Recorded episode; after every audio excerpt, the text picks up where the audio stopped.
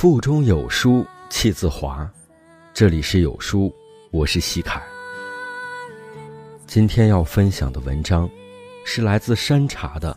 你的微信头像正在出卖你，一起来听。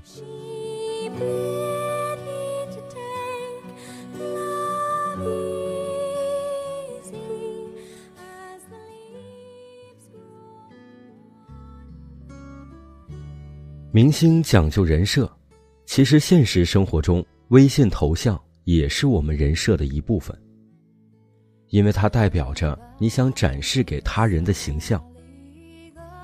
微信头像其实是一种无声的语言，告诉别人你是谁。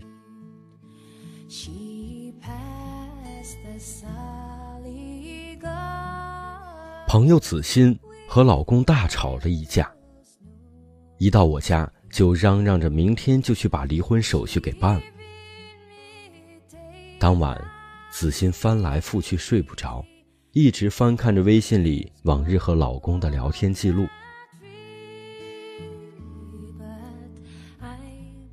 第二天一早，我还没起床，他就穿好衣服说要回家。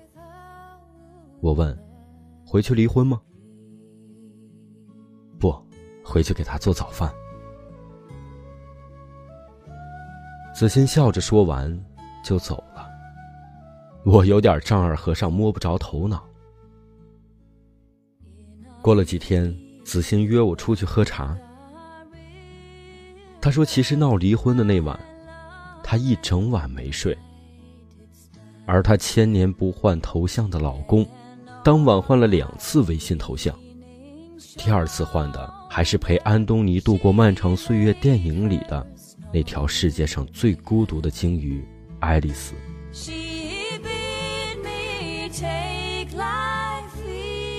你知道吗？看到那个头像，我的心都化了。他是在告诉我，他其实很孤独，他需要我的理解，他不想离婚。子欣一口气说了一连串。我懂了，其实他们都不想离婚，而陪伴，才是最长情的告白。这是个真实的故事，而我想告诉你的是，微信头像也是一个人表达自己的窗口。关注你的人会读懂那些你没有说出口的话，从而挽回那本不该破碎的关系。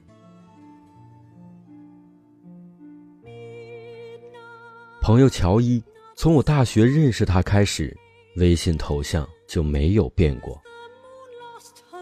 后来工作、恋爱、结婚、生子，乔伊朋友圈里的动态不断翻篇，唯独那个微信头像，一直都是最初的样子。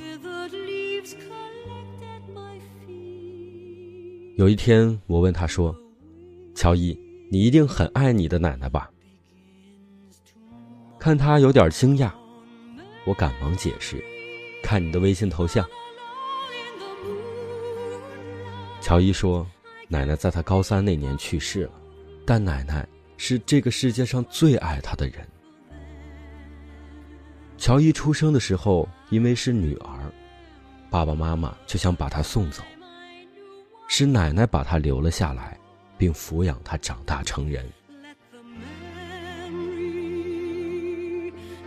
乔伊说：“我永远不会忘记奶奶对我的恩情，而我微信头像的那张照片，是我和奶奶唯一的一张合照。高二那年，姐姐帮我拍的。虽然奶奶不在了，但是每天一打开微信，乔伊就能看到奶奶，那会鼓励他更好的前行。”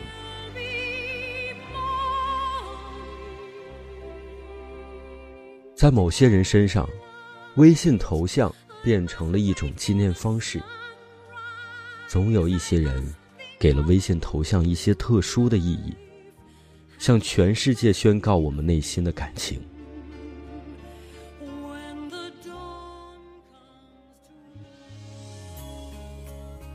微信头像，总能向我们传达一些信息，比如有人恋爱后。微信的封面变成了一双紧握的手，微信头像则是他们一起养的宠物柯基犬。无疑，这样的男人是幸福的，同时也是有责任感的，因为他会主动告诉外界恋爱了，从而杜绝其他的花花草草。比如，有人从自拍换成了情侣头像，从情侣头像换成了婚纱照，从婚纱照换成了宝宝的照片，那是在表明他恋爱了，结婚了，有孩子了。微信头像，很多时候不用说，我们也看得明白，那是一个人、一个阶段的象征。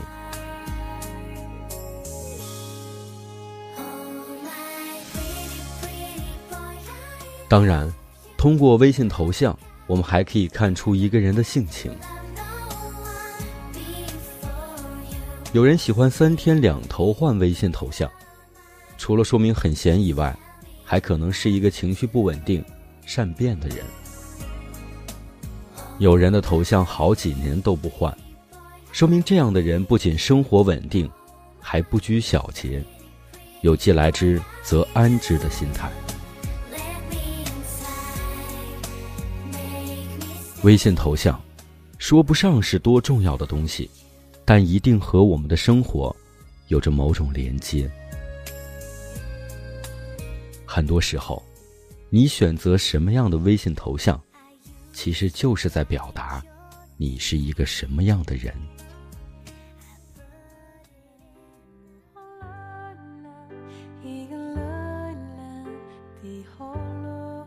有些人喜欢拿自己做微信头像。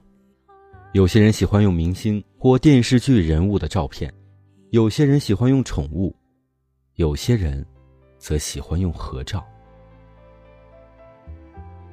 可供选择的微信头像有很多，但一个人对家庭、伴侣、孩子的责任感，一个人本身的生活状态，一个人的内心情感，很多时候会体现在他所选择的微信头像上。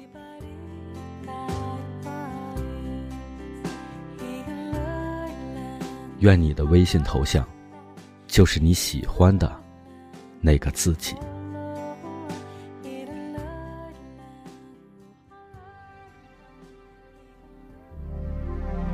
在这个碎片化的时代，你有多久没读完一本书了？长按扫描文末二维码，在有书公众号菜单免费领取五十二本共读好书，每天有主播读给你听。好，这就是今天跟大家分享的文章，不知你是否有所感悟呢？欢迎在留言区抒发自己的感想。如果喜欢我的声音，可以关注我的微博、微信公众号。西凯，在首都北京跟你说早安。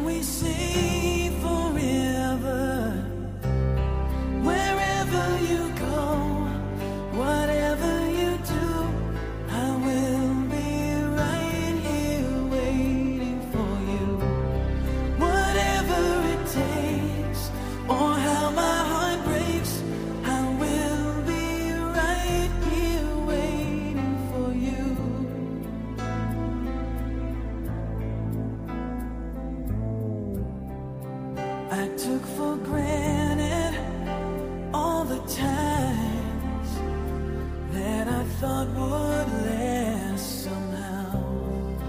I hear the laughter, I taste the tears, but I can't get near you now. Oh, can't you see?